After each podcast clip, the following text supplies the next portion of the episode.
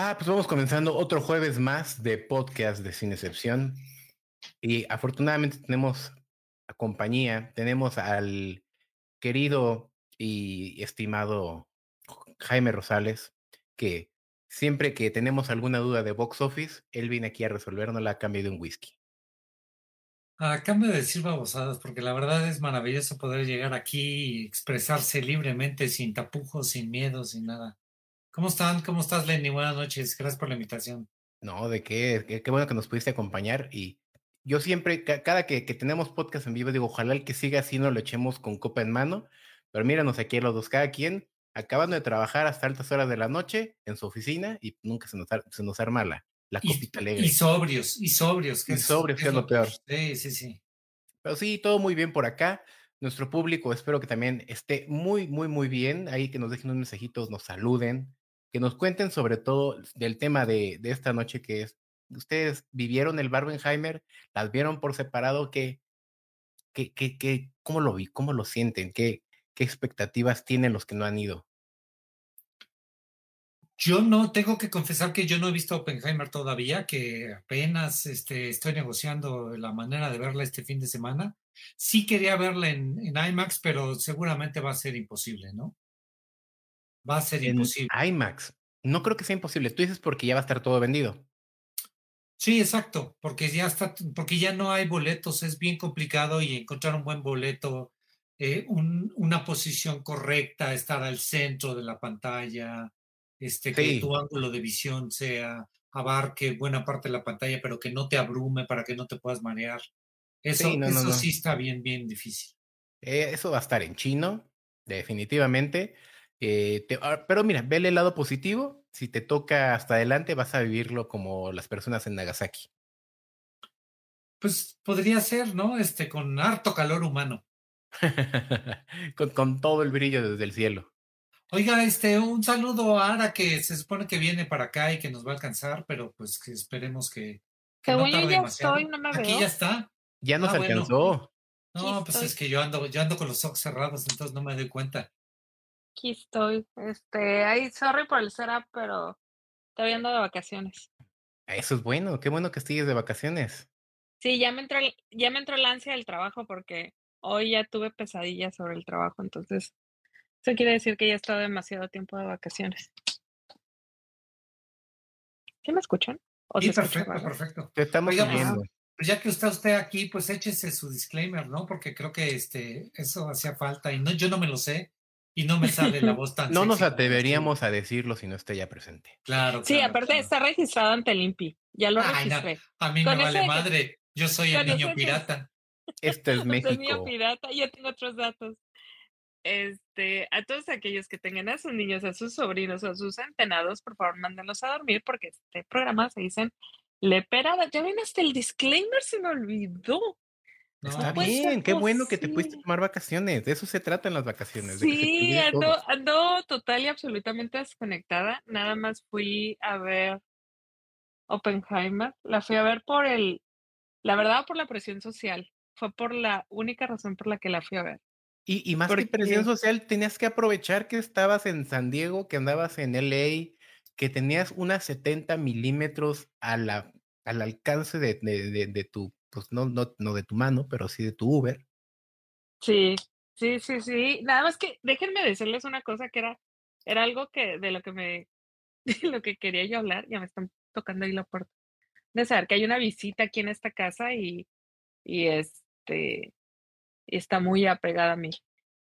Este algo, algo que sí quisiera comentar es que no sé si ya hablaron de los números entre las dos películas, es algo No, que, no, que apenas venimos en el cotorreo. es algo que vamos a hablar, pero sí, eh, y, y- y haciendo un poco el preámbulo de, de lo que vamos a hablar, es avasallador la diferencia entre Barbie y Oppenheimer. Y Pero antes de hablar, ok, acá, acá. Espérame, esp- de- deja voy. Creo que la realidad es por el número de pantallas. Porque para ver Oppenheimer, en el cine donde yo la vi, eh, había, creo que son 16 salas en el lugar donde yo fui. Y estaba Oppenheimer en una, que era el IMAX. Eh, Sound of Freedom en una o dos, no me acuerdo. Perdón. Y Barbie era todo lo demás. Hoy abre Talk to Me, se me hace que se llama la otra película. Hoy abre la, esa. La de la mano. Pero le dan una sala. Revisé y tiene una sala. Entonces, esa es la diferencia de la taquilla. O sea, yo para ver Oppenheimer la tuvimos que ver a las 8 de la mañana, porque no había lugar. No, no. O sea, las funciones estaban tan vendidas porque aparte, yo dije, bueno, como si ya la voy a ver mamador, yo voy a seguir las instrucciones del dios Oppenheimer. Dije, la tenemos que ver en estos asientos a esta altura, porque eso es lo que nos indican las escrituras. Entonces, vamos a verlo así, vamos a verlo de la, de la G a la J a la K, 14, 15 y 16. Esos son los que, lo que nos marcan las escrituras. Todos esos, esos asientos y toda la mitad de las salas estaban vendidas. Si querías ver cualquier otra cosa, nada más había al principio de la fila, que obviamente es una porquería verla en, IMAX de esa manera, y o funciones muy temprano, que fue la función que dijimos, pues bueno, o sea, lo peor del caso es que una noche antes habíamos ido a un juego de los padres, salimos como a las diez y media de la noche del juego y chingale a las ocho de la mañana a ver la película. Eh, yo repito, nunca he sido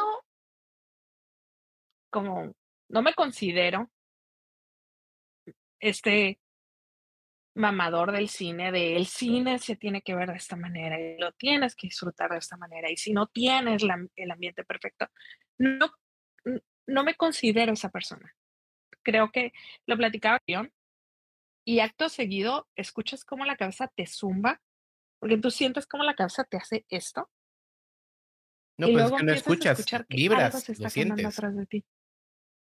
Empiezas a, o sea, el, y dije, esto, esto es lo que es sonido envolvente real, no lo que nos quieren vender en México.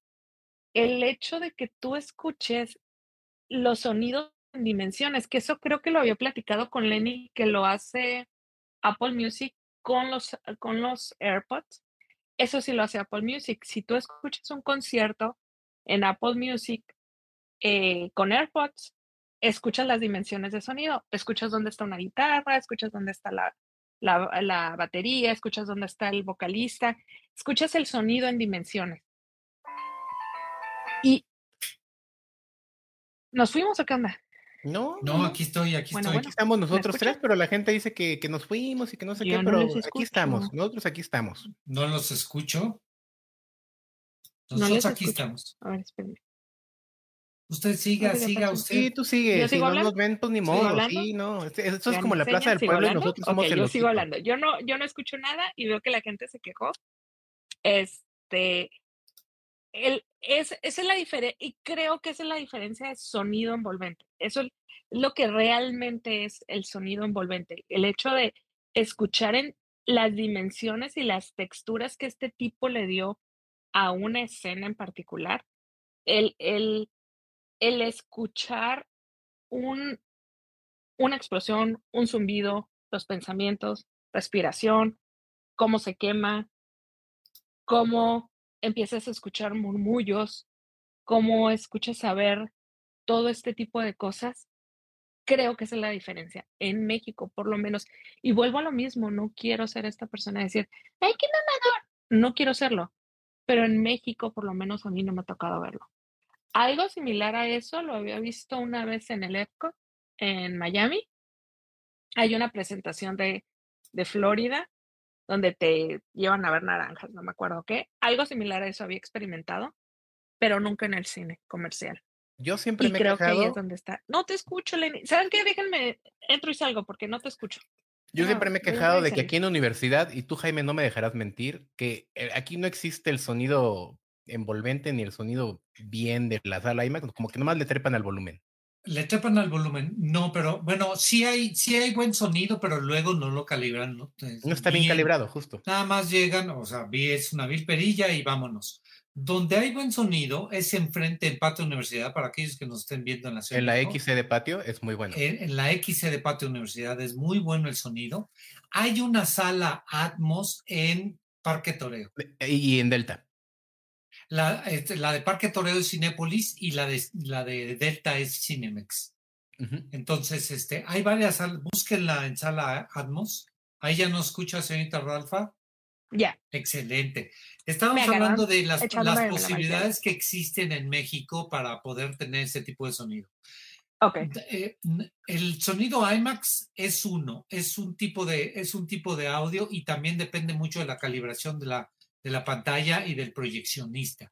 Y yo he estado en lugar, en las salas de proyección, eh, y sí, pues nada más es cuestión de calibrarle, saber qué sonido debe de llevar cada una de las películas. A veces la película trae un sonido y pues lo único que hacen, ah, esta, le gusta a la gente que esté harto y que esté fuerte la película y le suben y se acabó. Este, y las, las salas con sonido Atmos en la Ciudad de México, hay en Parque Toreo, hay en Patio Universidad, en Cinemex Delta. Sala IMAX en el norte de la República, este, sé que hay en Ciudad Juárez, sé que hay una sala IMAX en Ciudad Juárez, pero pues obviamente no sé si es bueno o malo el sonido, nunca, nunca he ido. Lo que sí he escuchado muchas anécdotas de que gente que vivía, bueno, que vive en El Paso muchísimos años, cruzó la frontera nada más para, para, ver, para ver las películas en IMAX. Ya hay una sala IMAX en El Paso, por lo tanto esto ya ha disminuido un poco. Pero sí, el Cinépolis de Ciudad Juárez además es uno de los más importantes. Lo que yo entiendo es que en el cine en donde yo lo vi fue un AMC y sí. que ellos no tienen sonido IMAX, ellos tienen una tecnología, porque sí estuve, estoy yo averiguando. Ya cuando salí así, que salí como, como con los pelos parados, así que qué pedo con esto, estoy uh -huh. averiguando. Ellos tienen un sonido que se llama Reimagine, que al parecer okay. lo que hace es que separa las frecuencias de manera Ajá. atmosférica. Gracias. Lo que en su momento no me imagino que hizo Vision. Bueno, no, a- Atmos Vision es más de video, pero lo que en su momento hizo Atmos. Lo que, lo que hace Atmos, exacto. Sí, porque no, no es como que, no quiero decir, sientes que te abraza, pero lo escuchas en dimensiones. Lo escuchas como escuchas. Yo siempre he pensado, y no soy una persona de buen oído, pero siempre he pensado, a Lenny le consta, este, que el sonido tiene dimensiones y, y, y, y lo escuchamos en dimensiones. Es por eso que cuando escuchamos un coyote sabemos que está lejos y que está en una colina, pero escucho al perro y sé que es el perro del vecino. Porque el sonido tiene dimensiones y tiene distancias y nuestro cerebro hace la, la- el cálculo de distancia de un sonido. Claro, la base del, del efecto Doppler. Entonces, cuando tú, tú ves una película en el cine, tú escuchas el sonido así, lo escuchas, viene todo de la pantalla o viene todo de las bocinas, ¿sabes? Y el director me supongo que el, el, el, a lo mejor este, se me olvidó su nombre en este momento, no Nolan. apoyo. No, no, no, no, no. eh, eh, la persona que ganó el Oscar por el, hace dos años, Ah, eh, pa, pa, pa, Carlos. aquí, Carlos. Ajá. A lo mejor él pudiera explicarlo mucho mejor que yo. E- Y, y es parte de la mezcla de sonido que ellos hacen, el hecho de que cuando estás armando la edición de sonido de una película, tú juegas con las dimensiones de sonido. Carlos Cortés. En este caso, Ca- Carlos Cortés, en este caso, la película te hace saber en dónde estás parado. No sé si tenga que ver con la mezcla de sonido que hicieron, si tenga que ver con la tecnología o si tenga que ver con la intención de la película. O con los hongos que te metiste. Aparte, aparte que no había dormido bien, este, todavía me dolían mis piecitos del Comic Con. Entonces, eh, ¿sabes? Ahora, recomiendo verla de esa manera.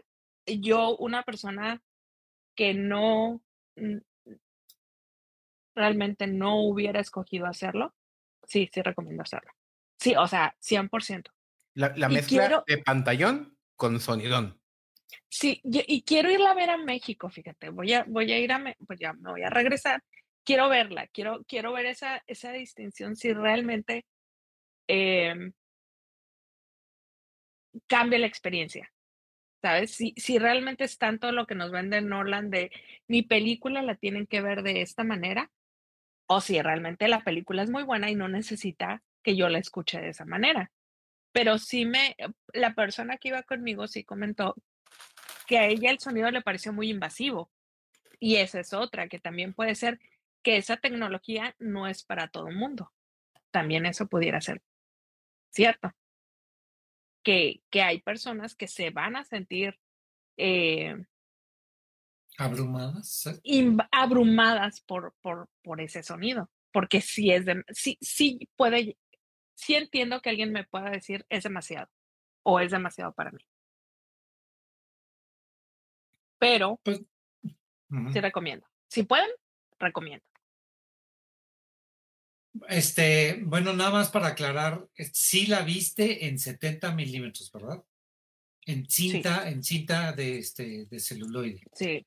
Yo nunca vi, yo nunca vi, yo nunca vi, porque sí vi que habían estado este compartiendo algunas imágenes de que la cinta la tenían por fuera del cácaro. Este, yo No, no, eran es muy 11 difícil. kilómetros, ¿no? 11 sí, sí, sí volteé. Sí volteé a ver, sí volteé así de que, ¿onta? No la vi. No, no, seguramente es, es, es complicado porque son, aunque son rollos, las salas, las salas de proyección, aunque sean 35 o 70 milímetros, tienen suficiente espacio para ahí tenerlos. ¿no? Lo que sí entiendo es que la sala en donde vi, yo tenía entendido que eran 25 y no. Ah, me aclararon que son 19 salas nada más en Estados Unidos. Eso sí tengo, me aclararon, que no son O sea, 25. Usted fue, tuvo el privilegio de estar en una de esas 19 salas. En una de esas 19 salas. Ajá. Ok, ok. Yo, yo tenía entendido que eran 25 y ya me aclararon que no, que nada más son 19. Entonces, y por Este- eso estaba tan, tan, tan am, saturadas Estaría, Porque- estaría bueno ver cómo es tu experiencia de ver la película ahora en una sala regular, una sala normal de, de, de Cinépolis. Sí, sí, Mexicali hasta donde entiendo apenas están trabajando con láser. Este, eh, no hay más láser, con láser, punto. Entonces, pues, dejo de estar masticando porque soy feo, traigo, a ver, por puesto. Gracias, perdón. Hijo de la madre, y so- se Sí, lo pero-. ¿Lo vio? ¿Se lo metió? Ah, claro, lo que va a dejar, lo que va a hacer es ponerle mute, no va a dejar de comer. Ah, vaya, está bien, está bien, está bien. A ver qué dice. A ver, Maribán, hay películas que se ven mejor en cine que en televisión. Cuando se ve en TV, se pierde la esencia a lo que se ve en cine. Terminator es de las pocas películas que se disfrutan igual en cine o en televisión. Sí te puedo creer. Yo hay una película que me arrepiento mil de no haber visto en el cine. La vi, la, la descubrí cuando ya estaba en la televisión. Después hubo una corrida en cine, la quise ir a ver al cine y en mi ciudad no la llevaron. Fue la de. Ahí está Ben Stiller. ah, Ah, la vida de Walter Mitty. Walter Mitty. Esa película, cuando la vi en, en televisión, dije, ¿por qué no vi esta película en cine? A mí me pasó con esa y con Pacific Rim. Ah, yo pasé que la Fueron, fueron películas que dije, ¿por qué no viví en DF en ese entonces para ir al IMAX? Yo no, yo, la verdad, ah, Ben Stiller no es un actor que a mí me encante. Eh, su comedia no me gusta. Entonces, cuando salió esa película, yo dije, pues una película más de Ben Stiller. Y, y un día estaba en casa de mi mamá y me dice mi mamá, ay, tengo ganas de ver esa película. Me, me la eché y dije, no mames, esto es una muy buena película, con muy buenos efectos, con una cinematografía impecable, y yo la vi en una televisión. Entonces, Tropic sí, Thunder, ¿no la vio usted, este, de, de Ben Stiller? sí, o sea, sí, sí lo veo, ¿sabes? Es- Tropic Es Thunder, que es un comedión, es un Heartbreak. comedión. Heartbreak Kid, Heartbreak Kid se llama la película también. Eh, pero, pero. Su- Zoolander, por ejemplo, Zoolander me Zoolander. gusta. La uno, la dos es ya. La dos, sí. Ay, por cierto, vi, vi, vi, vi en, en, en el cómico, nada más que no les alcancé a tomar foto. eh, unos tipos que iban, iban disfrazados, iban haciendo cosplay de Zoolander. Pero estaba genial. Era un conjunto, era como ocho, era Zoolander, era su compañero y era Ay, ¿cómo se llama este güey? Era. Mugatu. Mogatu. Exacto, Mogatu. Con todo y perro. O sea, era genial. Me faltan subir tres fotos que son las más geniales a las que les puede tomar foto. No las voy a, no las voy a spoilear que eran, pero eh, o sea, yo vi un, un, un, cosplay que casi me suelto llorando y se lo le tomé foto y le dije, o sea, díganme por favor que hay gente que los ha reconocido y sabe quiénes son. Dice la chica, sí, sí, nos han tomado bastantes fotos. dije, ay, bueno, ya puedo descansar en paz. Oye, pero cosas, cosas que no podemos creer es esta. ¿Cómo, ¿Cómo que el señor Jaime no ha visto su propia película, la de Oppenheimer? Sí, ahorita que me dijo, oiga, ¿por qué no ha visto la de Oppenheimer? Pues este, porque por la misma razón que le conté hace rato, por, ando Ah, distraído, pues la verdad es que la verdad es que ando distraído, este, ha habido muchos, muchos asuntos, entonces, este, ha sido complicado. Quería intent- que, que estábamos buscando intentar verla el domingo, pero, pero no se pudo, no se pudo, entonces, En, pero sí, en sí palabras, eh, oigo, en en, palabras, en palabras del señor expósito de, de El secreto de sus ojos es me distraje. me Así lo dice, me me distraje. distraje. Y este sí buscaba una pantalla, este, una pantalla IMAX o una pantalla macro XD de, de Cinépolis y mm, pues no he encontrado exacto, además el lugar ideal. Eso que decía Nolan, pues es lo que yo siempre he tratado de hacer. Así es la única película que he podido ver perfectamente bien en la posición correcta, en el ángulo ideal, es este The Dark Knight. Entonces, en los, los primeros momentos de, de las salas IMAX en México, según yo es 2012 o 2012, 2004. justo. Pero, 2012. es- pero 2012 fue Dark Knight Rises. Ah, no, entonces mucho antes, que es 2008 entonces. 2008. Sí, no, no, pues ya cuántos años. Que, que de hecho, eso fue lo que me hizo ir a ver eh, Oppenheim, eh, Oppenheimer, le iba a decir, Oppenheimer, eh, que platicando con un amigo, él me había dicho que él había ido a esta pantalla a ver The Night, eh, The Dark Knight, y que sí había sido una experiencia distinta. Entonces dije, sí, si él me lo está diciendo, eh, hay que escucharlo. Entonces, sí, sí, es una experiencia inmersiva diferente, sobre todo pensando en esto, en la posición que, que recomienda el Mo- Moisés Nolan, porque ya vi que es como el profeta, el que tiene las tablas, ¿no? Y este, creo que este, el ángulo de visión, cómo, qué tan cerca o qué tan lejos, por eso Nolan habla que de la fila G, ¿no? Habla de la G, no, de la J a la G, a la H, J, de la J a la H. De la J a la H, sí. Es una El, ángulo de visión, el estar lo más al centro posible de la, de la pantalla y para poder oír, sí es muy, es básico el sonido, pero, pero ya lo estuvo usted platicando, el, este, el simple hecho de estar envuelto desde el principio de la película, pensando en The Dark Knight, en, en que vas de un edificio, te lanzas de un edificio a otro para, para asaltarlo y vas con ellos en el, en el camino, ese, ese, ese feeling y esa sensación, además la, este, la, la manera de, de, de poner y posicionar la cámara, creo que solo me ha vuelto a pasar ahora con Top Gun. ¿No? La posición de la, Justamente. exacto, la Eh, posición de la cámara. a pesar de Sí. que haya las marometas que quiera, creo que Sí. no logró es cautivar al público al nivel de primera persona como lo hizo Top Gun. Sí, puede ser, puede ser. Porque, ¿sabes qué? Creo que Oppen, ah, Oppenheimer lo que está haciendo es que te cuenta la historia desde el punto de vista de un narrador. Toda la película. No es en primera persona. Es, ah, ¿te, te referías a, a Oppenheimer? O No, me refería a Top Gun Maverick. ya lo perdimos. Ya no No, lo te, escucho. per- Ah, ya los a perdí a los dos. A te ver, perdimos a ti. Te O, perdimos o a me ti. desconectaste, Lenny. Mira, ¿ves cómo antes de, antes de revisar su conexión prefiere culparme a mí? Sí, claro. Dice, este, el que está mal es Lenny. Siempre, siempre. Es como, en, en mi casa siempre, así el único pendejo que le mueve las computadoras es el que echarle la culpa. Y este, y pues. Ya, ya lo acomodé aquí. Ya lo acomodé. Ya. No sé qué pase aquí, pero tú le mueves. Yo veo que tu dedito le hace así y yo me desconecto. cada vez que tu dedito hace así, o sea, sería demasiado que cada vez que tu dedito hace esto, yo me desconectara. Entonces, ¿sabes? O sea, no, se me hace que, que, ahí son sus audífonos, su conexión este, de audífono y micrófono, ¿eh? Señor Jaime, señor Jaime, tengo algo de usted. Tengo algo de usted. Entonces, ¿de qué lado está usted? De, del suyo, por supuesto que. Empezamos con el, chantaje, el que, la, el, que, la, el que la cagoté es Lenny. Me cae de madres. Yo vi, yo vi. El, pendejo siempre es uno. Yo lo vi. Claro. Yo, lo vi. Yo, yo, sé que el señor Jaime es una persona muy inteligente. Claro, lo que, Lo que te decía es que Oppenheimer está narrada desde el punto de vista de un narrador, según yo. Es una tercera persona, una mosca en la pared que está viendo toda la acción y te la está platicando. Creo yo que esa es la diferencia.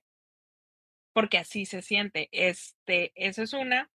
Algo que quiero defender, espero que no sea spoiler. Porque lo he visto mucho. La escena de sexo que tiene la película, mucha gente dice que no es justificada. sí, es justificada. Ninguna de sexo, ninguna escena de sexo está justificada, pero todas las escenas de sexo están justificadas. Esa está justificadísima. Es la única forma en la que puedes ver al tipo, no como este tipo. Bajarlo de su pedestal. Ajá. Es la única manera en que te recuerdan que el tipo es un humano. Es un humano como cualquier otro que caga, mea y coge. Ay, qué buen tuit. Ah, qué fuerte. Tuitelo, tuitelo. Sí, sí, sí. Pero sí, es la única manera en la que vamos a entender eso. Porque aparte, históricamente, eh, Oppenheimer no comía. Vivía a base de puro pinche cigarro y puro y pura ginebra. Entonces, su, alimentación era muy pobre realmente, como la mayoría de los científicos.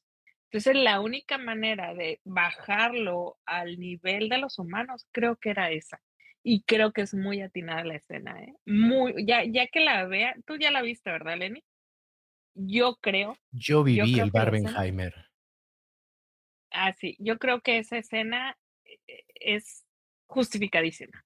Y eh, trasladándolo a Top Gun, que era de la que estábamos platicando, ¿En qué momento vemos a Tom Cruise no como un ente superior y distinto del resto de los mortales? ¿O no se logra? Tom Cruise es un dios y se acabó. Tom Cruise es un dios y se acabó. Se, logra cuando, la caga en el bar y tiene que pagar la cuenta de todos. ¿No fue una trampa? Cuando no pasa su tarjeta, yo creo que ahí es cuando se logra. Exacto, tienes razón cuando él por hocicón va a pagar la cuenta de todo el mundo y no pasa su tarjeta. O sea, obviamente queda como el chingón, ¿no? Así como, qué tonto, sí, yo lo pago, soy rico a la verga. Pero de alguna manera es como a, raíz de, de, un lapsus brutus. Pero, está como, como en la película de Barbie, que, que llega un momento en que ella, ella dice, ay, es que me veo fea, y se escucha a Helen Mirren decir, nota, nota para los productores de la película, no hay manera de que Margot Robbie se vea fea. En este caso, no, es Tom Cruise. No hay manera de que Tom que no le va a fallar la tarjeta de crédito. No le creímos esa escena porque no hay forma de que a él le falle. a mí me falló mi tarjeta dos veces en el Comic Con y no fue por mi culpa. ¿eh? Se había dinero ahí y no pasó. Pero eso es a lo que voy, o sea, cualquiera le puede pasar. Pero Tom Cruise no. Menos a Tom Cruise. Tom Cruise puede sonreír y decir, señor, su cuenta está saldada. No, espera, espera, esa es la diferencia. O sea, obviamente a mí no me iban a saltar mis juguetes si no pasaba mi cuenta. Si he sido Tom Cruise, el güey en lo que se dejaba de venir, iba a agarrar y le iba a decir, aquí están todos sus juguetes, señor, por favor, lléveselos en este Acabo de notar algo muy interesante. ¿Esta persona de aquí no ha visto Barbie? Y esta persona de acá no ha visto Oppenheimer. Ajá, y el de acá ya vio las dos. Yo ya vi las dos el mismo día. no, es, es, una locura, es una locura ver las dos el mismo día. Es una, o sea, eh, güey, yo vi tres horas de película y yo estaba así que, güey, ya, por favor. Emocionalmente, yo que, yo que ya vi Barbie, que se supone que era la película rosa, la película ligera, es emocionalmente desgastante ver Barbie. Sale uno Y. Oppenheimer también. Y Ya me Oppenheimer te da, eh, eh, te tiene así, con la ansiedad de cinco cafés cargados Sí. y cierre de mes. ¿Sabes lo que va a pasar? Porque no es un spoiler. Sabes exactamente qué va a pasar. Sabes que eh, los rusos se las van a pelar. Eh, sabes que el cometido se va a lograr. Pero aún así tienes esta ansiedad de qué pasaría si no. ¿Qué pasaría si lo que estoy viendo al final de cuentas no va a ser igual, ¿no? Entonces, si, si, perdón, si llegamos a este punto en el que ver las dos películas, yo creo que si sales con gastritis. Porque aparte, Oppenheimer tiene un fenómeno bien raro. Yo, pues sí, me creo aquí neófita de la historia, la neta. Sí me gusta mucho leer de historia. Y aún así salí teniendo que buscar dos, tres datos. Y he visto a muchísima gente, y eso me parece una genialidad, que es lo que ha logrado la película, hacer que la gente empiece a buscar datos. Eso, a- a- para mí, yo que soy una, una amante de la historia y de la lectura de historia, se me hace muy bonito que la gente salga queriendo saber quién es quién en la película, que la gente salga queriendo queriendo saber qué pasó con toda esta gente, porque pues al final no sabes exactamente dónde terminó todo el mundo. Entonces, dices, güey, o sea, sí está padre que la gente haga eso. Pero si vas a ver las dos películas, sí debe ser un drenaje Yo, yo, emocional. yo, bien yo te lo puedo confirmar, sales con chorrillo después de cinco horas de película y dos litros de refresco y un kilo de palomitas. Y almorranas, además, güey. Al Yo, hecho, Barbie la tuve que ver en VIP. Ya las nalgas no te dieron para el Al revés, empecé así a gusto y luego ya me fui al IMAX. No es, Pero, o no, sea- es, no es mejor al revés, empezar por Oppenheimer y Eh. terminar con. Eh, hablando de- del cuerpo, sí. Sí. Empiezas con Oppenheimer y te relajas con Barbie. Pero hablando, yo creo que mentalmente, yo preferí irme el, todo el camino a mi casa reflexionando Oppenheimer que Barbie. Siento que si hubiera visto Oppenheimer primero, las dos horas de Barbie hubiera seguido pensando en Oppenheimer. Ah, bueno, sí. Eso sí puede ser. Bueno, pues ya, ya no lo viví, ya voy a ver este Oppenheimer después. Bueno, si no puedes, este fin de semana nos organizamos y nos lanzamos a verla en 35 milímetros a la Cineteca. Bueno, puede ser. Te queda que cerca. Sí, no, no es la, no es la lejanía. Inclusive estoy muy cerca y este, afortunadamente me queda hasta de a Metrobús. Pero Con sus distractores. Con sus distractores. No, no, no, no, no. Nada más es cuestión de ver los boletos. También en la Cineteca Ah. están agotados. Uh, Sí, neto. no.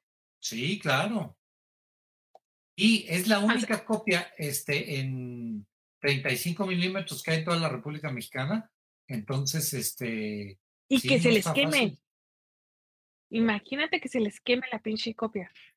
Puedo decir que el mejor manejo de las películas en 35 milímetros con los técnicos Lo de la. Cineteca. Sí, Sí, me sí, cae. definitivamente. Aquí seguramente no me está viendo, no me está viendo este güey, pero me cae muy mal, me cae muy gordo el proyeccionista de 35, pero este no puedo negar lo bueno que es ese güey. ¿Sí? Sí, sí, sí. Ay, un día, un día hay que entrevistarlo. No sé por qué. Pa- Un día, un día lo entrevistamos y después anunciamos la pelea para que Jaime y el proyeccionista tengan No, porque luego unos le seis meses para pidiendo, le, le tengo que pedir favores a ese güey, y entonces. unos ay, seis meses, Hacemos- unos seis meses que hacemos se un pongan mamados, así como sí, por eso te digo, seis meses de que se Hacemos un pongan celebrity mamados con y hacemos un. Elon Musk contra Mark Zuckerberg, regi- región Coyoacán. Qué gandallas Ya ve, son, y luego, y luego mandamos a hacer camisetas. Ya ve que a Lenny le quedan bien bonitas. Sí, Entonces, este, hacemos un celebrity deathmatch. Oiga, y sí Este- es cierto lo que dice Maribán, que ¿Qué a mi? Toma- a mi Tomás Cruz lo, lo aplastaron. Sí me dolió. Ay, y dato curioso, déjenme decirles una cosa. Al cine que yo fui. Me- ah, por cierto, ese día me tocó ver el, tráiler del Exorcista, el estreno del tráiler. Se ve chida y yo ya había muchos detractores que, es una basura. Que, no, que es un fanservice, que no sé qué, que no sé cuánto. Y, y, y yo la verdad no sabía qué era lo que estaba viendo, porque decía, decía como, salió como premier y luego yo no sabía qué era lo que estaba viendo hasta que vi a la mamá de, hasta que vi a la mamá de, de, de ay, ¿cómo se llama? De Regan. Sí. Este, y luego escuché la cancioncita y dije, ¡Oh, ¡ay, güey! ¡Es el exorcista! Pero, güey, sí se ve chida, se ve, aparte la bajaron muy al, al, al, al terror actual de que tus hijas se te desaparecen, las andas buscando, ¿sabes? O sea, jugaron un poco con eso y a mí, por lo menos a mí, me parece respetable. Entonces, este, eso por un lado. Se ve una continuación que todos queremos ir a ver, nada más, ya saben, los críticos mamadores que no, que cómo es posible, que es un, este, encumbrar la película. Pues hubo varias secuelas, no se les olvide, ¿eh? Sí, eh, la 3 tiene una de las mejores escenas de terror de la historia, que todavía hace que yo brinque cuando lo estoy viendo. Eso por un lado. Y eh, lo que iba al dato curioso es que cuando estábamos, pues, estaba por empezar Oppenheimer, sí. sale un corte de Tom Cruise con el director de la película diciendo, muchas gracias por venir a ver Misión Imposible en IMAX, la, la, la, la, la, la. Les agradecemos porque gracias a ustedes el cine sigue vivo. Entonces yo dije, what the fuck. Y dije, ¿qué no venimos a ver Oppenheimer? Porque ya una vez me aplicaron de, tienen ustedes que saber que ya una vez me aplicaron ir a ver otra película que no era. Y en eso empiezo a escuchar a la gente de atrás de, creo que nos metimos a la película que no era. Y dije, bueno. Y ya en eso comienza la película y dije, ah, no, si estamos en la correcta. ¿Qué pasó? No sé. No sé qué pasó ahí. Eh, se les había quedado un rollo, no sé, no sé. Pero el señor Cruz salió a agradecer que fuimos a ver Oppenheimer. Pues a lo mejor él pagó dos semanas de proyección de su comercial y dos semanas se lo pusieron. Aunque nomás le dieron uno de IMAX. Ah. Oigan, estoy, checando, ¿eh? estoy checando en la Cineteca Nacional los horarios para ver Oppenheimer. Aunque, aunque te escondas, sigo escuchando, Lenny, aunque te escondas atrás de Mario Iván, te escucho comer. Y este, no, nada más hay hasta adelante, viernes, sábado y domingo. No, pues va a estar así, oiga. Sí, no, no, así y luego así. Va a haber, va a haber Oppenheimer así. Y además es una sala rara, no es este, no es de las, o sea, es una sala más horizontal, digamos, que, que vertical. Entonces, este, al centro ya no hay. Sí hay por allá, ya atrás, en una esquina, este, puede ser que encuentre usted boletos, pero, pero Oppenheimer en la Cineteca Nacional está abarrotado. Ah, ya también, también ya vi gente que no, esa no debería estar en la Cineteca, ni esa, ni Barbie, ni elementos. De... Esa la chingada.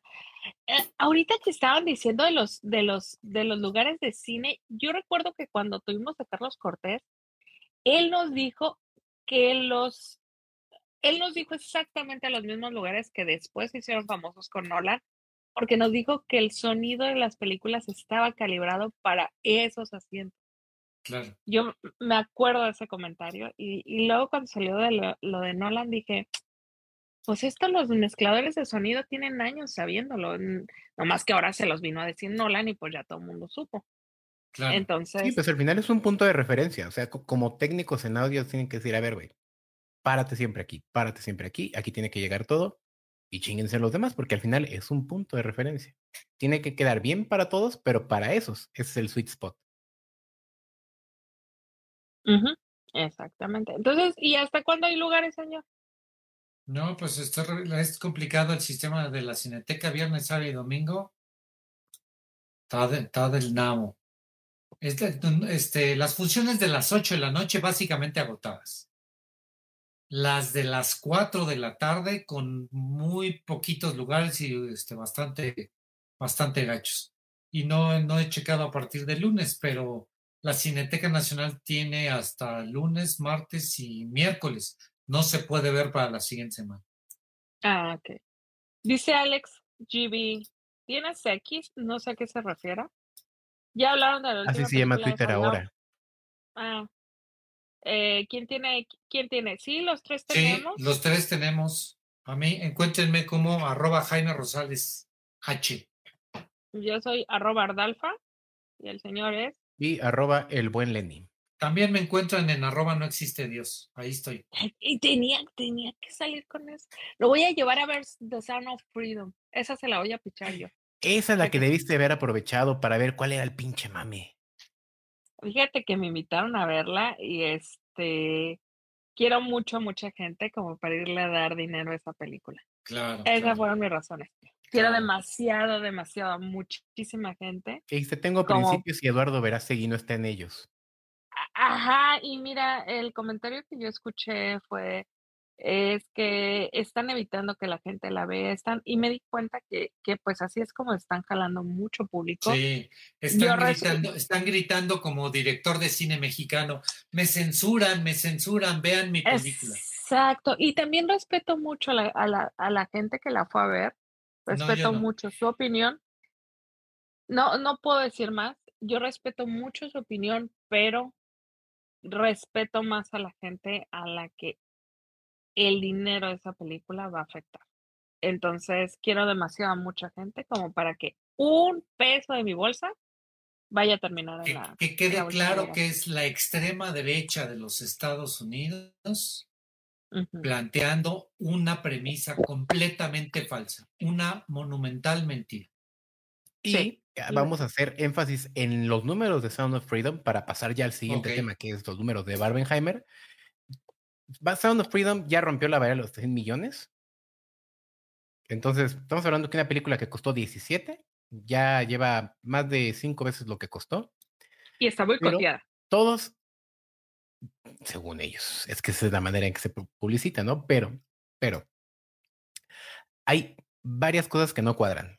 Como que tienen eh, hay una asociación benefactora de gente que cree que es tan buena que tienen la opción de, de pay it forward, comprar un boleto para alguien que no tiene la posibilidad de ir al cine. Dices, ah, ok, o sea, están admitiendo que compran sus propios boletos para inflar la taquilla. Exacto. Que ellos mismos están financiando este asunto con los recursos también de sus iglesias este, bautistas y de lo que ya platiqué de la, de la extrema derecha de los Estados Unidos, con ese, ese dinero lo están metiendo y están regalando los boletos. Entonces, la taquilla, los números de taquilla hay que, de esa película hay que leerlos con mucho cuidado porque este, están inflados. están inflados y además en algún momento podrían ser sujetos de una investigación sobre el lavado de dinero. Y ah, vamos a suponer por 10 segundos que sí es cierto. No está tan descabellado, porque estamos hablando que es extrema derecha, que es la gente que en teoría votó por Trump. ¿Por qué ganó Trump? Porque sí hay una masa, sí hay un mercado para esa, película en Estados Unidos. Entonces no pueden decir de, ay, güey, la están ignorando porque ustedes nos están censurando. Es la mitad de Estados Unidos peleando contra la otra mitad. Sí, ya vimos que Trump obtuvo más o menos 70 millones de votos en la última elección y Joe Biden 78. Entonces, calculen ese porcentaje. Los Estados Unidos tienen una población de 350 millones de personas. Entonces, calculen ese porcentaje de, de, blancos de derecha en Estados Unidos. Entonces, pues obviamente, si, si, si hay un público para ese tipo de películas, si hay un público ignorante para ir a ver ese tipo de películas, no caigamos en, no caigamos en el engaño, ¿no? Sí. Sobre todo no caigan en, no caigan en, provocaciones de, trolls en internet. Sí, creo que, creo que nunca lo he hecho y siempre, siempre he sido muy vehemente al, al hablar de, de sí y decir, no es que no hay películas malas, vayan a ver todas las películas que puedan ver. En este caso, el simple hecho de comprar un boleto está uno eh, ayudando a perpetrar este, este discurso de odio en, en, los Estados Unidos y a nivel mundial. Ya vimos que el Verástegui está, este, llega a México con esta bandera de la, familia y de, de la conciencia católica y de los valores, según él, universales. este, es, un, es un discurso muy maniqueo que, que eventualmente puede dar pie al regreso de la, del nacionalsocialismo. Sí. Y, yo el otro día, incluso... el otro día, perdón, el otro día sí tuiteé algo muy interesante. Yo, perdón que lo diga de mi tweet, pero ¿de qué vive Eduardo Verástegui? Realmente de qué vive. Y, creo que vive de todos estos discursos, ¿eh? Como pastor cristiano, ¿eh? Creo que vive regaleo de, de, Caló. No, ¿cómo se llama? De, su. Cairo. Cairo. No, sí, es obvio, es obvio que se financia de, de todas estas iglesias porque el diezmo allá es, tienen una manera tan brutal de sacarle la lana a la gente que este que pues de eso vive de lo que de lo que ha logrado explotar por la ignorancia del resto de las personas. Sí, definitivamente. Oigan, este, hablemos de la taquilla para que ya no hablemos de estos güeyes y les demos más espacio, ¿no? Taquilla. Sí, porque si no, sí vamos a vernos con sus Vamos a empezar con la de México. ¿Cómo le fue a Barbie? ¿Cómo le fue a Oppenheimer? Cuéntanos, Jaime. Este, a, ambas películas les fue maravillosamente bien.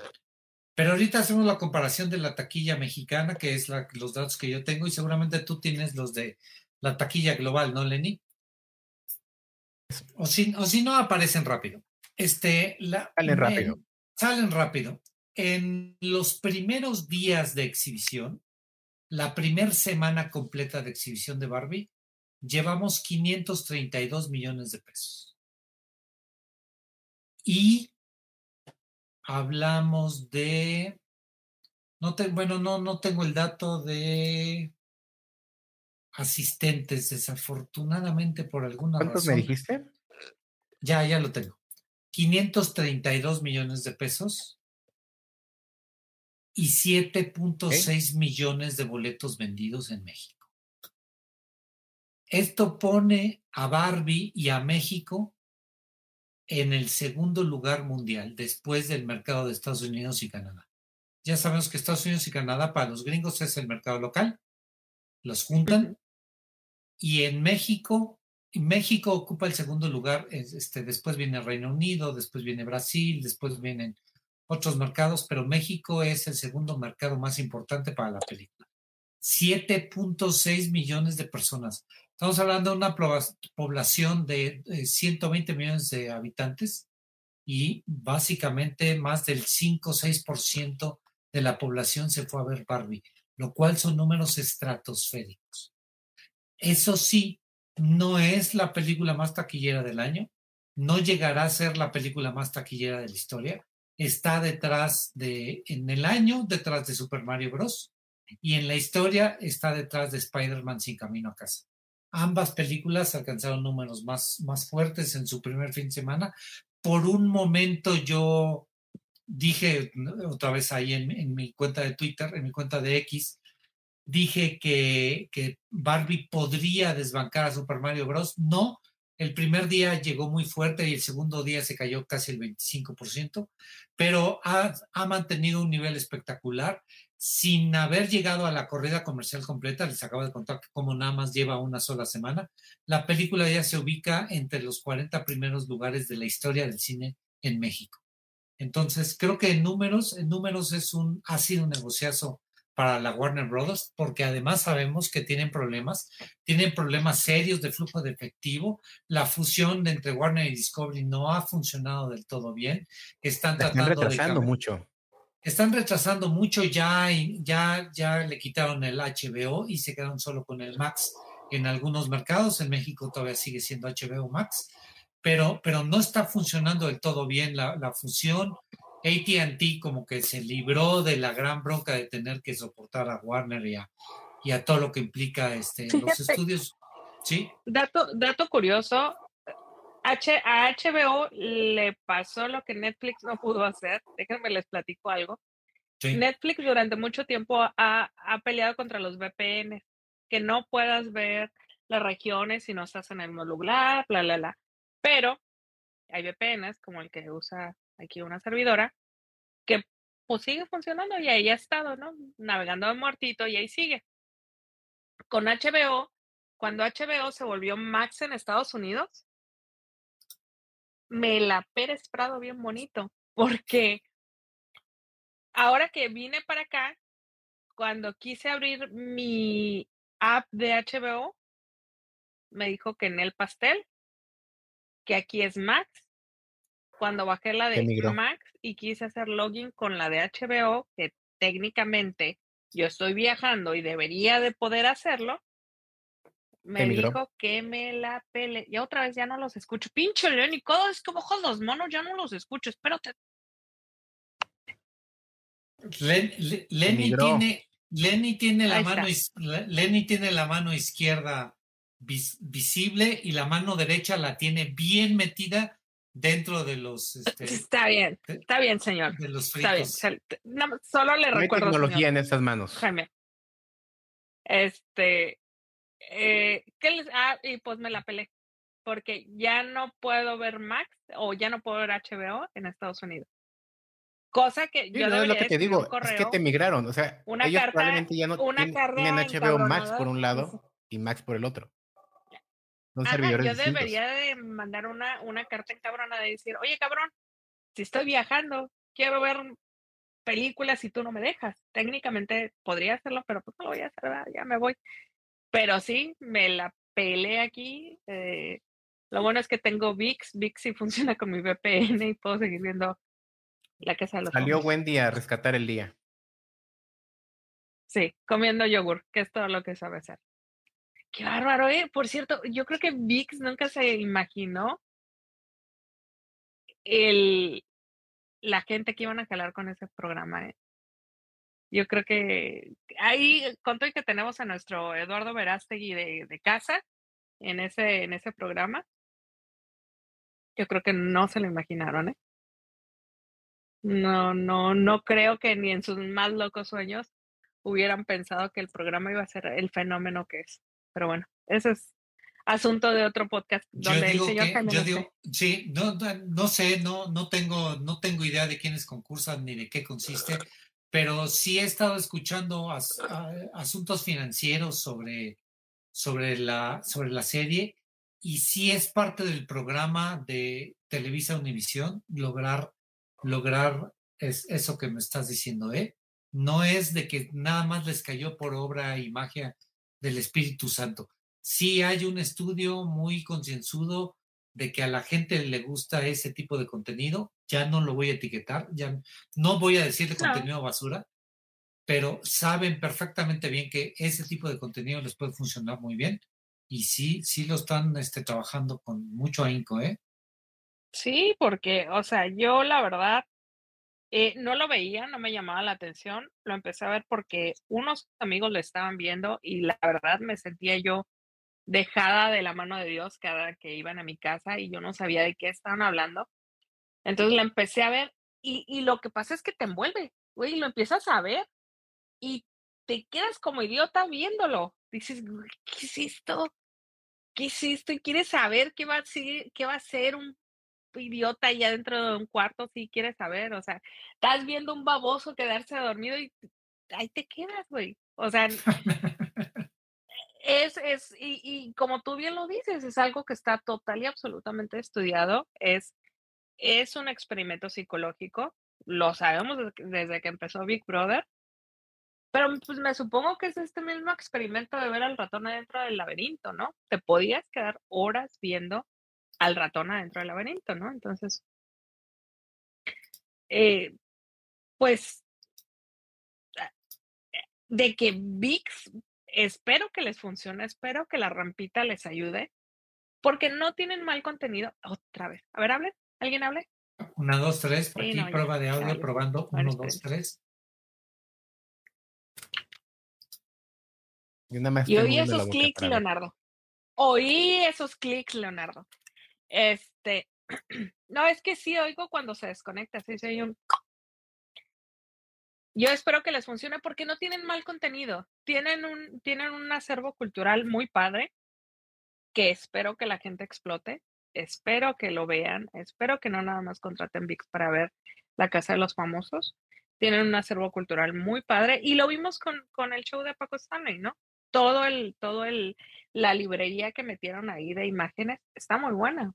Y Televisa es dueño de eso.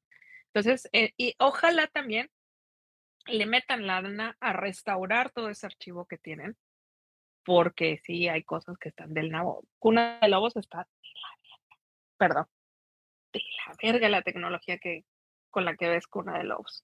Y podría ser un muy buen, creo que Carlos Telles eh, está vigente, podría seguir vigente, pero si se viera bien, pero pues si no lo vemos bien, pues no. Pero bueno, este, ¿qué dice Maribán? Por eso sacaron esa noticia de Estados Unidos que sí tienen restos humanos de sus complejos extraterrestres. Pura cortina de humo para no ver a Jorge estar protegido por la producción de la Casa de los Famosos. Sí, yo creo que ahí el verdadero protegido es Sergio Mayer, pero bueno, yo creo que quien va a ganar y a quien le están lavando la imagen a todo lo que pueden es al señor Sergio Mayer, porque de ahí se va a lanzar a la política ya con todas las manos llenas. Sí. ¿Va de, va de nuevo? ¿Va de nuevo a la política? Yo creo que se va a lanzar como. Porque, porque de la Ciudad de México Quedó, Fue diputado. Quedó, quedó muy mal como presidente de la Comisión de Cultura de la Cámara de Diputados. ¿eh? De Cultura. Sí, en Cultura prometió y luego la cagó durísimo. Sí, no, no, no, este, de, este, de defender los intereses nunca defendió los intereses de la cultura y solo los de su partido. Sí, yo creo que, lo que están haciendo es eso, es lavarle la imagen, porque aparte tenía una imagen muy golpeada por lo de Héctor Parra. Mucha gente lo, lo eh, sea lo que hubiera sido con Héctor Parra, eh, mucha gente pensó que la mano negra, que una mano negra de Sergio Mayer ayudó a que él lo metieran a la cárcel y él está dentro de, dentro de este programa, está tratando de lavar su imagen. Y es muy obvio que lo está tratando de hacer. Aparte, se sabe que el señor es, eh, no es muy, muy este, apasionado de la comunidad LGBT. Y aquí es así de que no, sí, yo te, te entiendo, la madre. pero hace dos o tres días, Sí, hace dos o tres días medio explotó así de que no, que mi contenido es familiar y que si a mí me hubieran dicho que una persona trans, no sé qué. Entonces dices, güey, estás sacando el cobre bien cabrón, hijo de tu chingada. Y te puedes ir de aquí con cuatro millones, pero tu imagen limpia no se va a ir. Entonces. ¿Ese pues, es el premio? ¿El gran premio es de cuatro millones de pesos?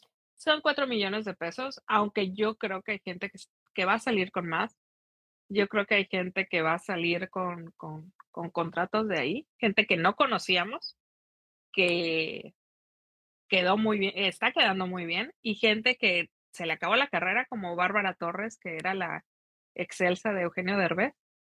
Pero que ya, que este ya se le había acabado, ¿no? Pues estaba como directora de cámaras, y, pero sí es una persona. Sí, que ya estaba detrás de cámaras, no necesariamente al frente. Pero, ¿y, qué, ¿y qué, pasó con ella? ¿Cuál fue la gran polémica? Esa sí no me la supe. ¿También pues de muy, atacar a, la chava trans? No, no, no, es muy grosera. En, general a todos, es muy grosera, es una persona muy, muy grosera que le falta mucho el respeto a la gente, que es muy xenófoba, mucho, muy xenófoba. Este, con los mexicanos también, y se le salió dos, tres veces. Este, la forma en que se refiere a la gente. Ayer ah, está dentro de la casa eh, esta boxeadora que se llama Barbie Juárez, Mariana Juárez. Em, y es obvio que tiene, ella tiene un problema neurológico a causa de los golpes, es muy obvio. Eh, cuando habla, la forma en que habla, la forma en que se expresa, te das cuenta. Y ayer ella se refirió a ella que no solo tenía un problema de habla, sino también tenía un problema en la cabeza. Entonces tú no te puedes referir así a una persona, ¿sabes? No, no, no puedes hacer referencias. No, no. Yo, yo a Lenny le puedo decir, es un menso, Lenny. Pero no me puedo referir a. Está feo, ¿no? no, pues a Su, a, no, a sus, a sus, a sus capacidades cognitivas. Claro. Y fue lo que ella hizo. Entonces, y más cuando, cuando ya te diste cuenta que la señora es xenófoba, que, que habla muy mal de los mexicanos. Entonces, y, y, que por otro lado te dice, yo soy, aunque no tengo la nacionalidad mexicana, porque pues soy española y soy argentina, a mí me encantaría ser mexicana. Y dices, ay, güey, pues sí. Entonces. Son, son cosas extrañas, ¿no? Cuando vives, cuando vives de un público y todavía te pones a criticarlo y dices, qué poca madre, ¿no? Entonces, y, y, te digo, y, y, hay otras personas que, que pues, la verdad yo no sabía ni quién eran, no sabía ni que existía. Pero pues que los ves que ahí están este, siendo buenas gentes todo el día y dices, güey, no mames. O sea, te das cuenta que son buenas personas o personas decentes por lo menos, porque pues no puedes estar 24/7 siendo buena, fingiendo que eres buena persona. No se puede, simplemente no se puede. O eres una buena persona y eres una persona que se, que se dirige a los demás de una, de una manera en público. Y si no eres esa persona en privado, luego, luego se va a notar. Es como cuando sales al primer date con alguien. Si tú ves que trata mal al mesero, es una persona que va a tratar mal a la gente. Punto. Punto. O sea. Ahí está el red Ajá, sí, sí, sí. Sí, no. No, no, no. No hay puntos medios en eso. Entonces creo que es algo así. Dice algo parecido al tema de la gente encerrada. Escuché de Susunul, de Passionen. Pues nos está, nos está hablando de, de otakus. ¿Cuál es la tuya por si las dudas? de Passionen, el tipo encerrado en un cuarto llamado Nasubi. Pero bueno, y luego, no, ¿qué más sabemos de qué está hablando. Oigan, ya nos pasamos de la hora. Pues ya te pasaste de la hora. Yo. Porque no pusimos hablar de la casa de los famosos. Y íbamos a, íbamos a hablar de la taquilla de Barbie de Oppenheimer y acabamos hablando del qué talla de calzones la Wendy. Yo nunca dije, yo no sé de qué talla de calzones es la Wendy. ¿eh? Pero ya hablaron de la taquilla, ya dijeron que, aparte, la, la, la, la campaña de mercadotecnia de Barbie cargó a las dos películas. Yo creo, realmente creo que sí le hizo un parote Barbie a Oppenheimer. Creo que le hizo súper paro. Súper paro. Aunque mucha gente diga que la estrenaron este muy a la fuerza que Hace, rato pusiste cifras, ¿no? De 500 de, para, para la Barbie. 500 millones Barbie a nivel mundial. Y, Oppenheimer tiene 237. Estamos hablando de que este, más o menos arriba del 50%, ¿no? El, el 50% de la, sí, de la taquilla de Barbie lo está ocupando Oppenheimer. En ah, México, la, la diferencia es de este de muchos porcentajes. El 22% de la gente que vio Barbie ha visto Oppenheimer. No estamos hablando del 50. Estamos hablando de menos de la mitad del, del porcentaje de personas. Casi uno a cuatro. exacto. Uno a cuatro cuando, este, cuando en Estados Unidos es de este, uno a dos. ¿no? Entonces creo que es un dato, creo que es un dato relevante que también habla de nuestra cultura cinematográfica. Pero sí, sí hay una diferencia de pantallas entre Oppenheimer y Barbie, ¿no? No, bueno, eh, sí, ah, pero, pero este en lo que vi, sí. Aquí. ¿Tú cuánto, allá, eh, allá, en el Gabacho, cómo, este, cómo está la proporción de pantallas? Pues estaban como a te digo que eran como 16 pantallas. Sí. En una estaba Oppenheimer, en dos estaba Sound of Freedom y en las demás estaba Barbie. Así está. Entonces el porcentaje allá también está como acá. Voy a consultar mi rancho, voy a, voy a ver cómo está en León. Aunque el, el, porcentaje, uy, este, el porcentaje, el porcentaje de espacios disponibles para la gente para que vea la película es el mismo en Estados Unidos y en México pero el porcentaje de asistencia es mucho menor en México. A ver, otra vez, maestro. El porcentaje de, de pantallas disponibles para las dos películas en Estados Unidos y en México es el mismo. Pero el, porcentaje de gente que está viendo Oppenheimer contra Barbie en Estados Unidos es del doble. ¿Y sabes qué? ¿Por qué creo? Porque es una película altamente patriótica. Aunque no lo quieran ver así, es una película altamente patriótica. Ah, claro, claro. Es una claro. película en donde, en donde Estados Unidos le partió en su Mauser a Japón y, y a los rusos. Entonces, si algo tiene el mercado americano es que le encantan las películas patrióticas. Sí, pero este Christopher Nolan es inglés. Ah, pero tú, ese Sí, dato es- de trivia, es- ese dato de trivia, ¿tú crees que todo el mundo lo sabe? No, pero, pero creo que no, o sea, independientemente si no lo sabemos o no lo sabemos, sí es relevante para la visión de un hecho histórico.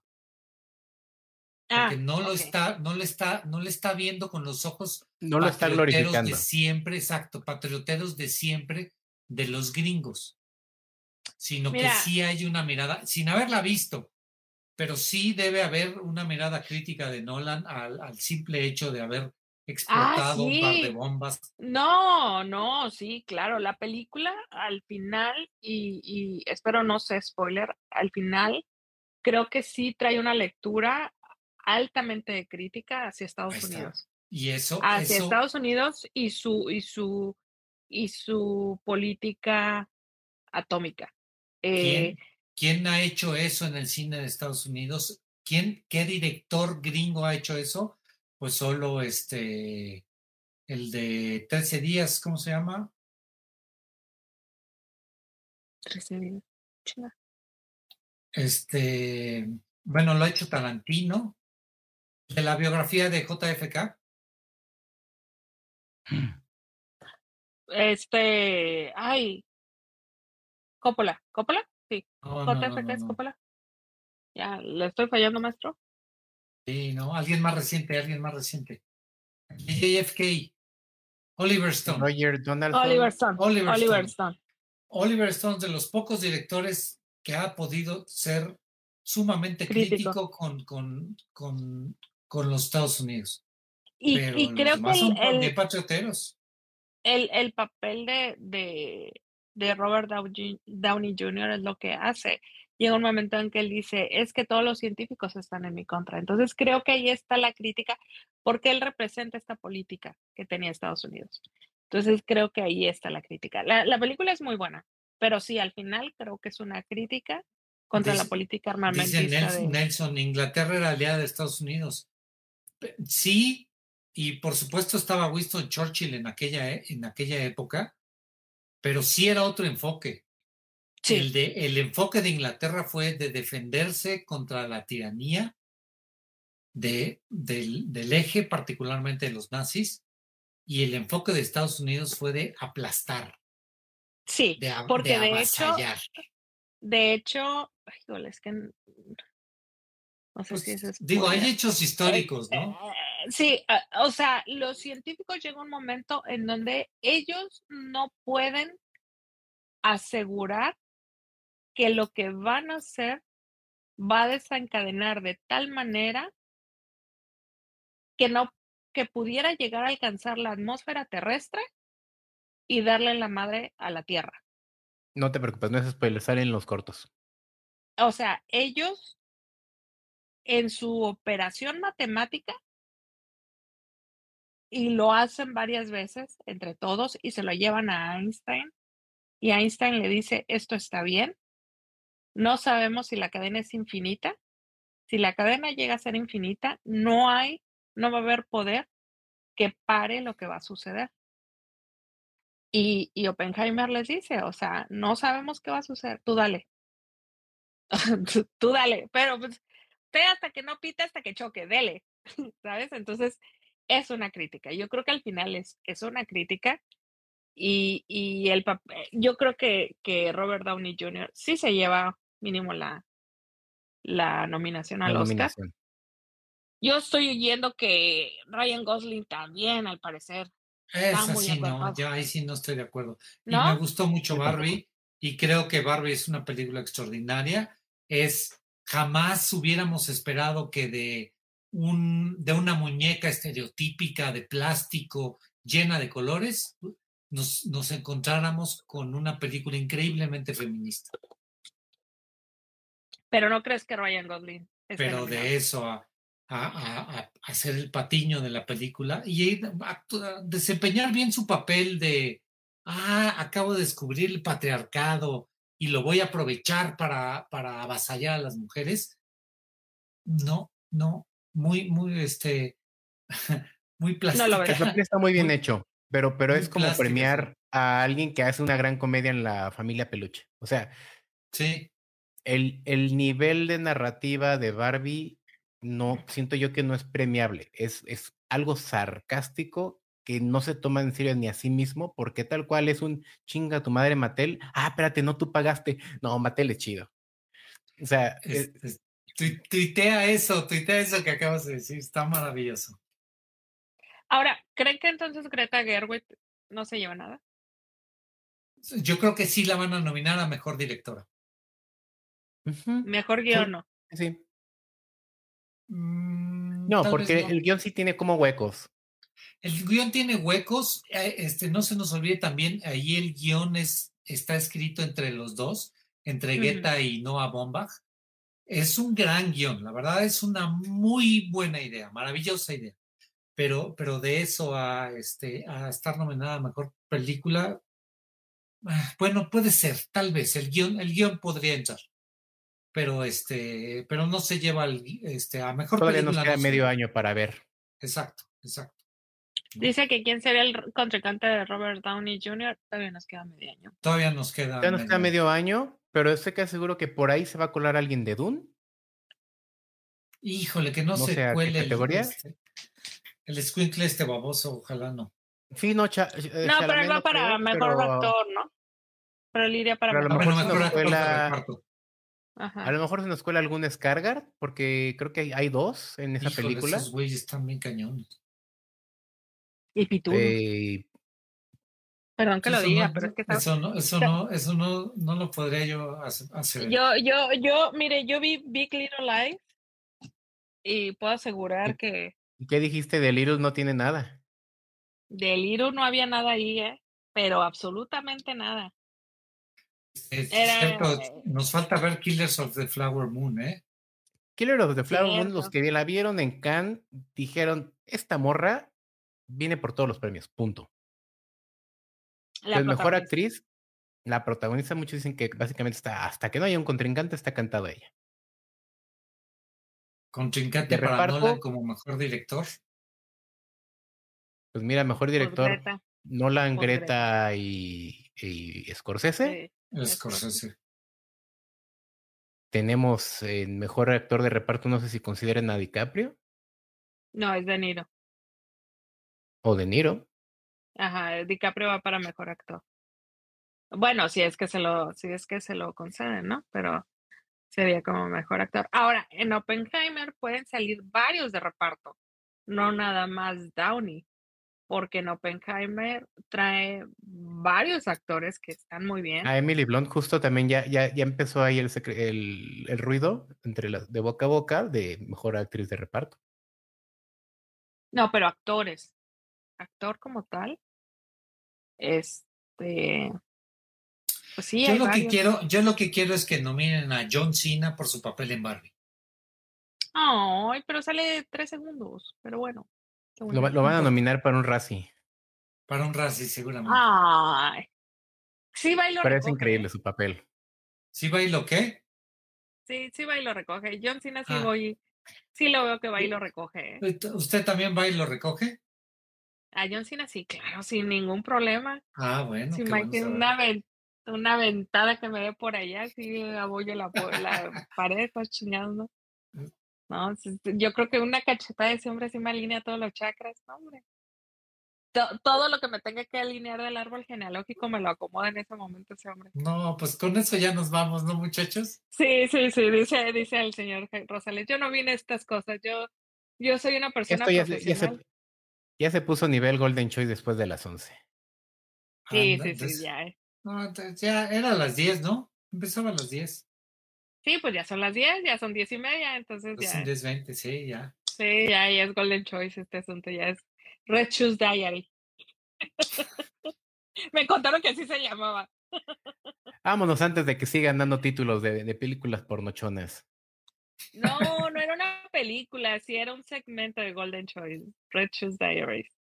Pero bueno, me contaron Nosotros, que así se llama. Este, da- dato curioso, nosotros anunciábamos en la Ciudad de México los, este, la cartelera de películas 3X que habían en los cines del Así como, como hay un circuito cultural, también había un circuito porno.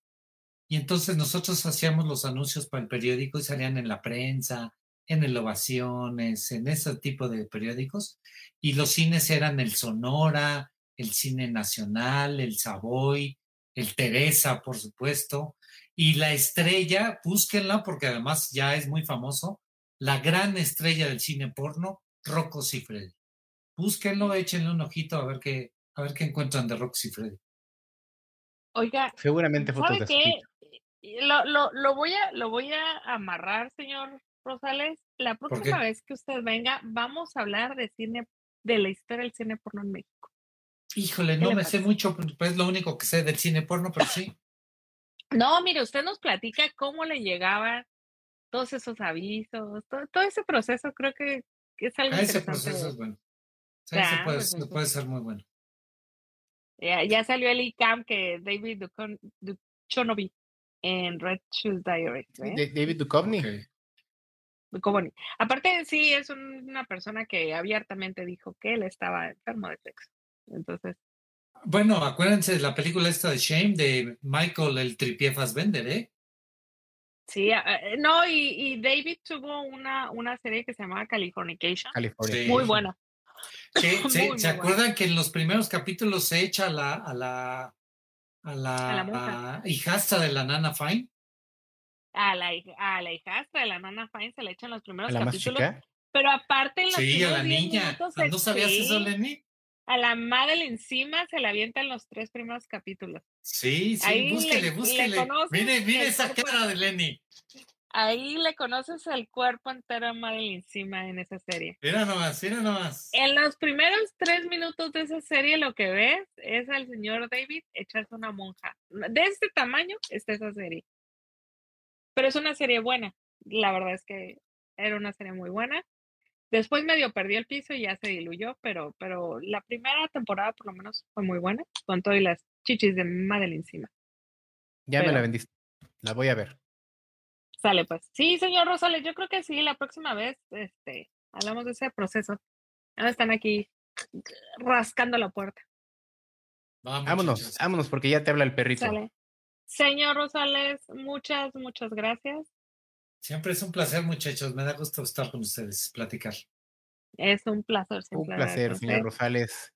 Mi querida Arita, luego nos platicas de cómo te fue en la Comic Con o, nos... Sí, ya sé, este año ni hablamos, pero, pero esa madre ni no se va a acabar, ¿eh? No, olvídense de todo lo que han escuchado.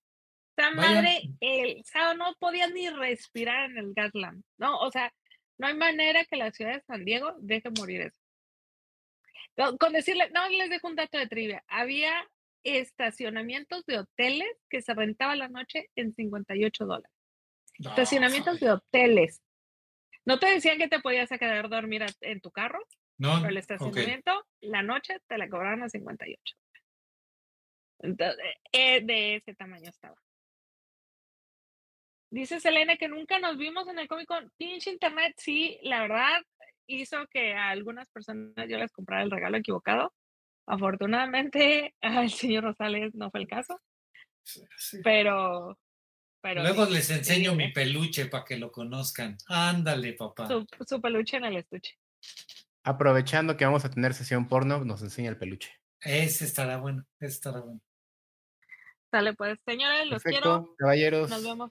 Señoritas y todos los señor del, ¿cuál aquí. será el cotorreo de, de hoy? Nos dice el señor Rincón del Cine. Señor Rincón del Cine, llegó usted muy tarde. Esto, este changarro ya fue hace 20 Es- minutos. Regrésele, póngale reply y este, póngale rewind y va usted, va usted a ver que la verdad no tuvimos un cotorreo bien definido. No, Una bueno, hora aquí de cómo hasta de Lenny Bárbara mastica, básicamente. Fueron un chingo. Ajá. Vámonos pues, cuídense Abrazo, mucho, los muchachos, queremos, los gracias. queremos ver Hasta luego. viajar. Bye.